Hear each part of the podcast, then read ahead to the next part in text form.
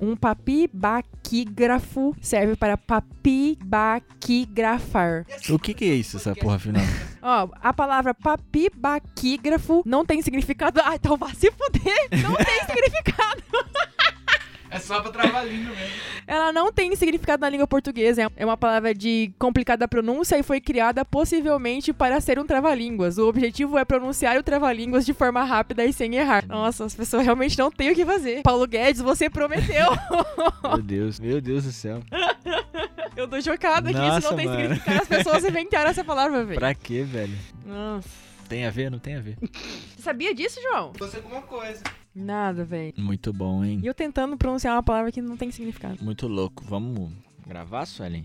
Vamos, mas eu acho que eu já vou pegar outra cerveja, porque depois a gente começar a gravar, até eu Pode pegar. pegar, a mano. Pega pra mim também já. Vê se não, não fica brincando. Tomando cerveja gelada ainda, pô. Vamos lá? Tudo bem, Suelen? Tudo bom? Tarde. Boa tarde. Redesenhando o podcast. Novos formatos, afinal, né, Suelen? É verdade. Eu, Matheus Matraca, e a minha parceira de sempre, professora Claire. Salve, galera. Tudo bom com vocês? Espero que sim. A gente vai testar uns formatos novos pro podcast, galera. Como. Ah, Matheus quase caiu. já vai, filho, já vai. Já vai cedo, tá cedo. É que tá em cima do. Não cabo, tomou nem a saideira ainda. Falar pra tu, viu? Não tá fácil. A vida sempre tentando me derrubar. O jovem negro só. Ai, É. meu pai. Dá parabéns pra mim, isso, velho. Ah, é verdade, eu. Parabéns, Matheus. Pô, não fez mais que essa obrigação. Pô, 26 anos aí, pô. 26, agora tá mais próximo do 30 do que do 20. Pô, chegando aos 30 anos, né? Estamos chegando na casa dos 30, pô. T- Tava pensando que. O lombar tá sentindo já. Ah, joelhão. Nossa, Joelhão estralando. foi já. O Pá, joelhão já levanta, é. Tá. Já foi, o joelhão já foi. Tava falando, passou dos 25 agora, o que tinha pra aprender, aprendeu, né? É verdade mesmo. Ah, tipo assim, vai mudar agora? Porra, não vai mudar. É porque você começou muito cedo, né? É isso aí, isso aí. Não, não falou assim, não falou questão intelectual de. Não, você começou tudo, mas muito cedo mesmo. Não falou questão de faculdade, nada, nada tipo, Não, eu tô falando da vida no É. geral, mas fica tranquila. Eu falo assim, pô, ah, o cara é teimoso pra caralho, tem que apanhar muito da vida pra aprender. Pô, depois dos 25, se o cara vai continuar teimoso, tá ligado? Vai, é bagunceiro, pô. O que, tinha de for- o que tinha pra formar de personalidade já formou. Agora foi já. Tipo, Agora é só a lapidação, né? Agora- agora um é novo só. homem. agora- Dos mesmos criadores de Uma Nova Mulher. Vem aí um novo homem. novo, Você viu lá, né? Agora daqui pra frente é só metabolismo lento e joelho estalando. tá em Deus. Que ele é justo. Gente, a gente vai, vai colocar algumas pautas individuais nesse novo formato. Duas, né? E nesse agora que a gente vai gravar, eu vou falar um pouco sobre é, masculinidade em diversos âmbitos. Eu nem vou entrar muito dentro, nesse primeiro momento, sobre masculinidade negra, por mais que eu não possa ignorar isso, que é a minha, a minha essência, a minha, a minha criação, né? É o que eu sou. Então, em algum momento durante o papo, isso vai percorrer, mas eu quero depois fazer um- um podcast e tal, e trazer convidados também para falar um pouco mais sobre isso, inclusive mais velhos do que eu, para falar um pouco sobre masculinidade negra especificamente. Hoje eu vou falar um pouco é, sobre masculinidade de forma geral e até também entrando é, dentro de uma forma que assume também alguns privilégios que eu, eu tive também, como, como homem e, e da minha criação, da minha família e tudo mais. Então por isso que eu também não vou entrar tão profundamente em masculinidade negra. Fora isso, é, eu queria propor a ideia desse papo e as reflexões que eu vou propor através dele de uma forma que eu não sou dono da verdade, entende? É, eu não quero que isso soa de uma forma que, porra, mas você tá falando um negócio que você não faz. Na verdade, a maioria das coisas que eu vou falar são problemas que eu vejo em mim, inclusive, e coisas que eu tô procurando melhorar todos os dias e gostaria que as pessoas olhassem pra isso também dentro delas e procurassem melhorar dentro delas também. Então, longe disso aqui ser um depoimento hipócrita. Na verdade, é um depoimento muito sincero e muito difícil de fazer no sentido de expor, assim, essas, essas ideias dessa forma que eu gostaria de expor nesse momento. Tomara que eu consiga pôr pra fora o que tá guardado aqui dentro da forma que, que eu tenho imaginado nos últimos dias, tá ligado? E aí eu queria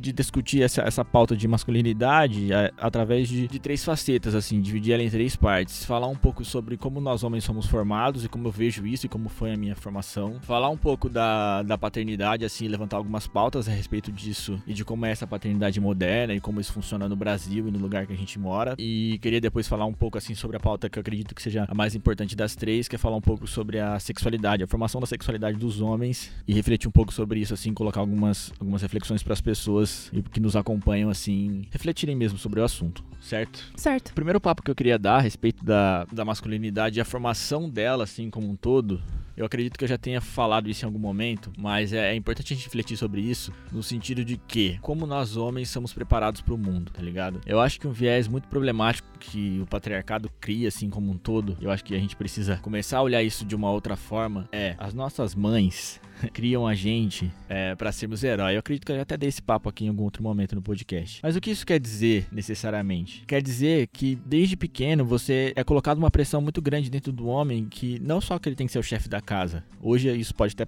ter passado um pouco, mas de que ele tem que ser o melhor naquilo que ele faz, sempre, sabe? E de que ele sempre tá certo a respeito daquilo que pô, você tem que defender a sua ideia até o final. E eu, eu acho isso correto até certo ponto, né? A gente tem que ter, defender isso independente do gênero.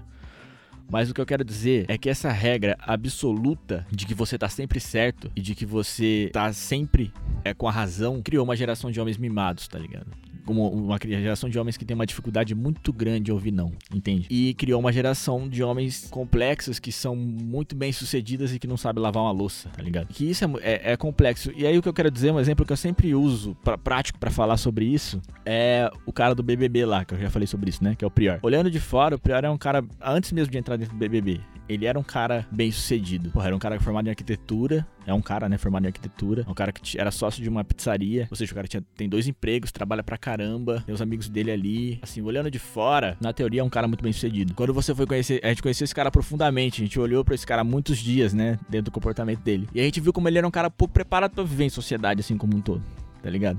Tipo, ele não tinha preparo nenhum, assim. Só, pô, o cara não sabia o que era o mínimo do básico do feminismo, entende? E aí isso me põe a refletir sobre uma diversidade de coisas a respeito de como nós, homens, somos preparados para o mundo. Como a gente é fabricado e induzido a trabalhar muito, a estudar aquilo que dá dinheiro e a gente é muito pouco preparado é, politicamente falando, principalmente, e socialmente falando, sabe? Principalmente homens brancos, cara. Me, me, surpreendeu, assim, me deixou reflexivo a respeito de, pô, ele é um cara de 27 anos e aí a gente para pra, pra refletir que existem uma série de outros milhares e milhões de homens de 27, 28 anos que não têm noção do básico do que é o feminismo, de, qualquer, de que é qualquer outra pauta racial ou política. Isso é muito grave, tá ligado? Porque isso somado ao ao fato de a gente ser provocado a sempre ter razão e lutar pela a nossa ideia até o final absoluta de que a gente é o melhor, de que a gente tá certo, é muito, é muito complexo, mano. A gente acaba fazendo com que o mundo não evolua de uma forma. Eu penso muito sobre isso, sabe? Tipo assim, no sentido de que as pessoas vão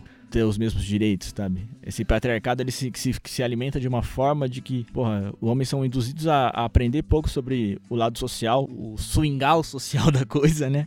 e ao mesmo tempo são é, conduzidos a, a, ter sempre razão. Então o primeiro ponto que eu queria colocar a respeito da masculinidade é refletir sobre isso, tá ligado? Tanto meus amigos é, homens, tanto para as mulheres, que são a maioria que acompanham esse podcast, que convivem com homens e principalmente que participam da criação e da formação de homens, seja seu namorado, seja seu irmão, seja seja seu filho, como você tem preparado ele para o mundo, como você tem preparado ele para ouvir não, como você tem preparado ele para lidar com os próprios defeitos e as próprias inseguranças, tá ligado? E como você tem preparado ele para swingar no social da coisa e refletir sobre é, pontos muito importantes como o feminismo, como a questão racial, a questão de gênero e a questão política também, tá ligado? Está numa fase muito difícil que a gente tem, porra, o presidente da república, a representação máxima desse homem mimado e mal preparado que eu tô dizendo aqui. Então eu não quero que isso perpetue, tá ligado? Seguindo pra segunda, pra segunda parte aqui da pauta que eu queria colocar sobre masculinidade, depois que eu fui pai, eu comecei a pensar muito sobre isso, tá ligado? Sobre a presença paterna, assim. Sobre qual, é, qual tipo de pai eu gostaria de ser pra minha filha, mano. E, pô, a gente tá num país, em 2020, teve é, 80 mil pessoas, mano, segundo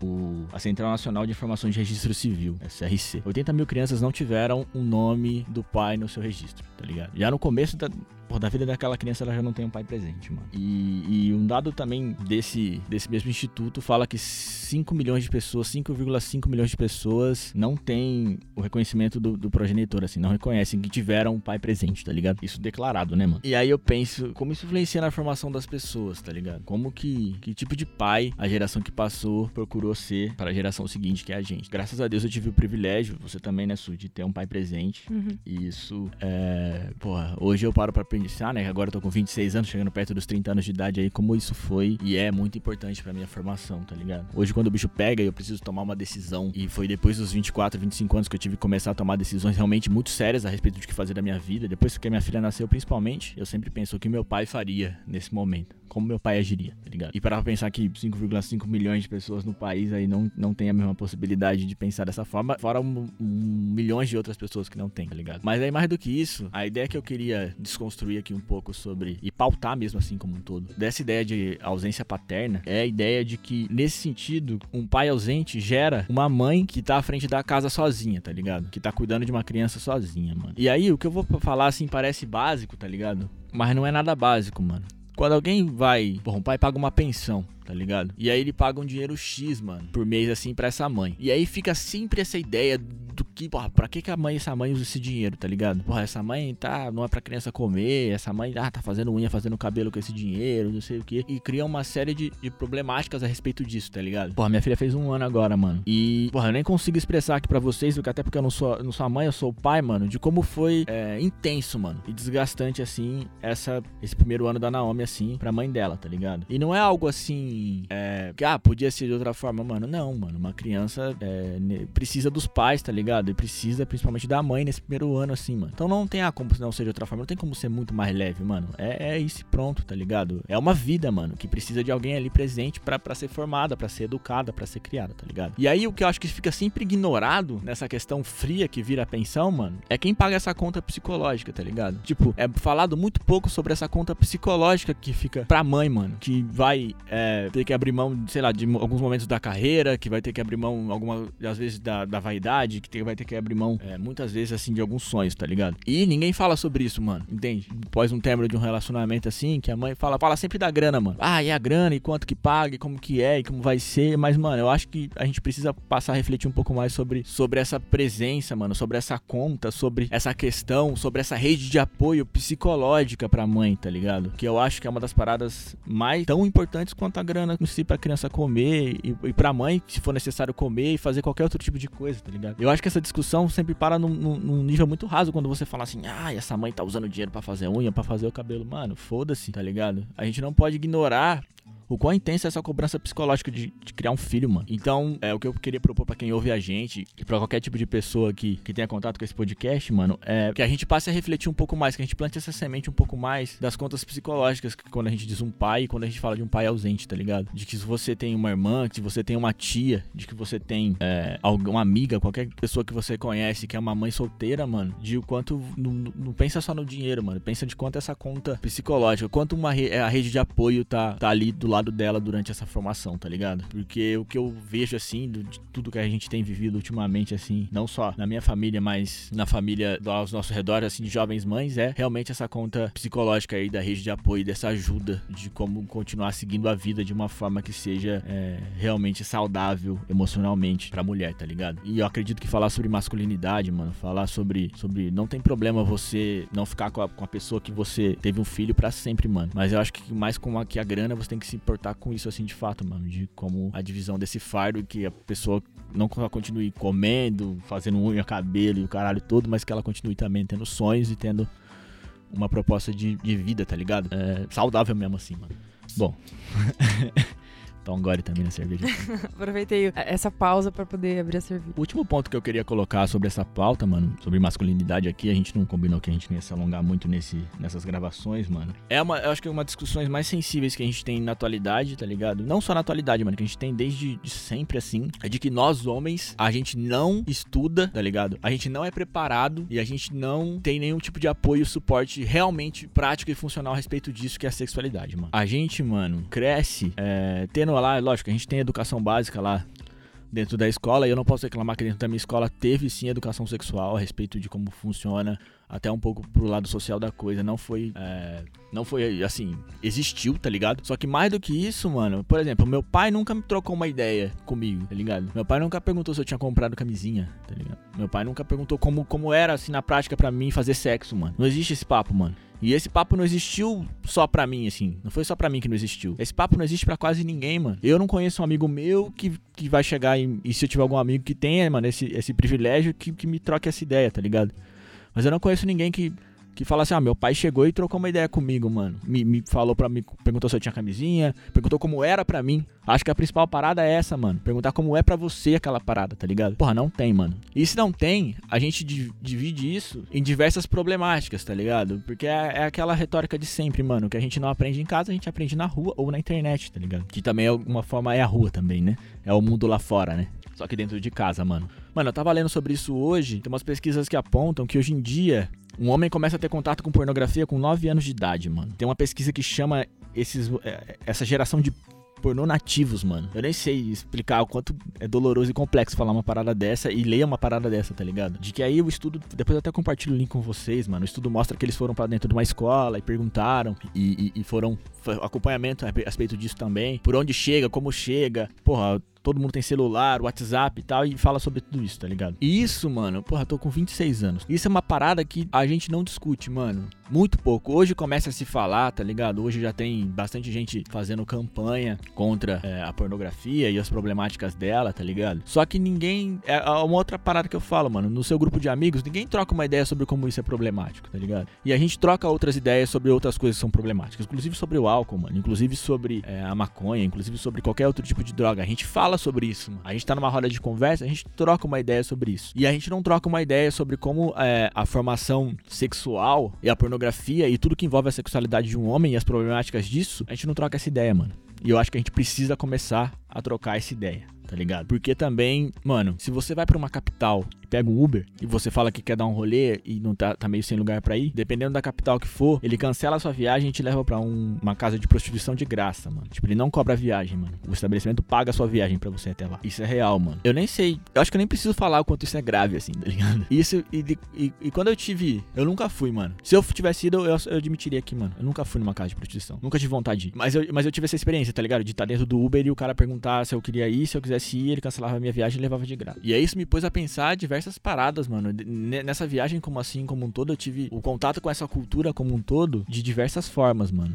E, e tá tudo interligado tá ligado? Tudo isso que eu tô dizendo tá interligado, mano. Desde lá o começo lá da, de um cara ter contato com a prostituição muito cedo, que vai virar um cara que tem uma essa formação sexual e, e, social a respeito disso mal feita e que vai ser um cara que naturalmente vai, vai trair a esposa num, prostíbulo ou vai ter um desempenho sexual performático, assim, tá ligado? De que ele acha que o que ele vê na pornografia é o que é, o que é correto, fora a problemática de que isso também pode se tornar um vício como qualquer outro tipo de droga, mano. Que o cara vai ver pornografia e vai se masturbar quando ele tá triste, quando ele tá depressivo, quando ele tá carente, e que ele vai gastar muitas horas com isso e que não vai ser saudável pro corpo, nem pra cabeça, nem pros sentimentos, nada dele, mano. Então, a gente precisa começar a falar e refletir um pouco mais sobre como funciona a nossa sexualidade, sobre qual é a formação dela e como a gente tá se comportando a respeito disso, mano. E aí eu parei para pensar assim, um pouco, mas também qual é a solução prática para isso, tá ligado? Aí eu lembrei de um episódio, mano. Eu tava na oitava série, mano. É o nono ano, novo nono ano, né? Eu tinha uns 14, mano, 15 anos. Quando eu tinha essa idade, mano, os moleques da minha sala, como eu já disse aqui outras vezes, eu não estudei numa escola 100% pública, né? Eu estudava no SESI, que ficava entre o meio termo da coisa, mas é considerada uma escola particular. Quando eu tava na oitava série, mano, os, os moleques juntaram, eu não tava nesse, nesse, nesse bolo também. Não sei como eu não tava, mas eu não tava. Os moleques se juntaram e compraram um narguile, mano. Oito moleques. Lembro disso.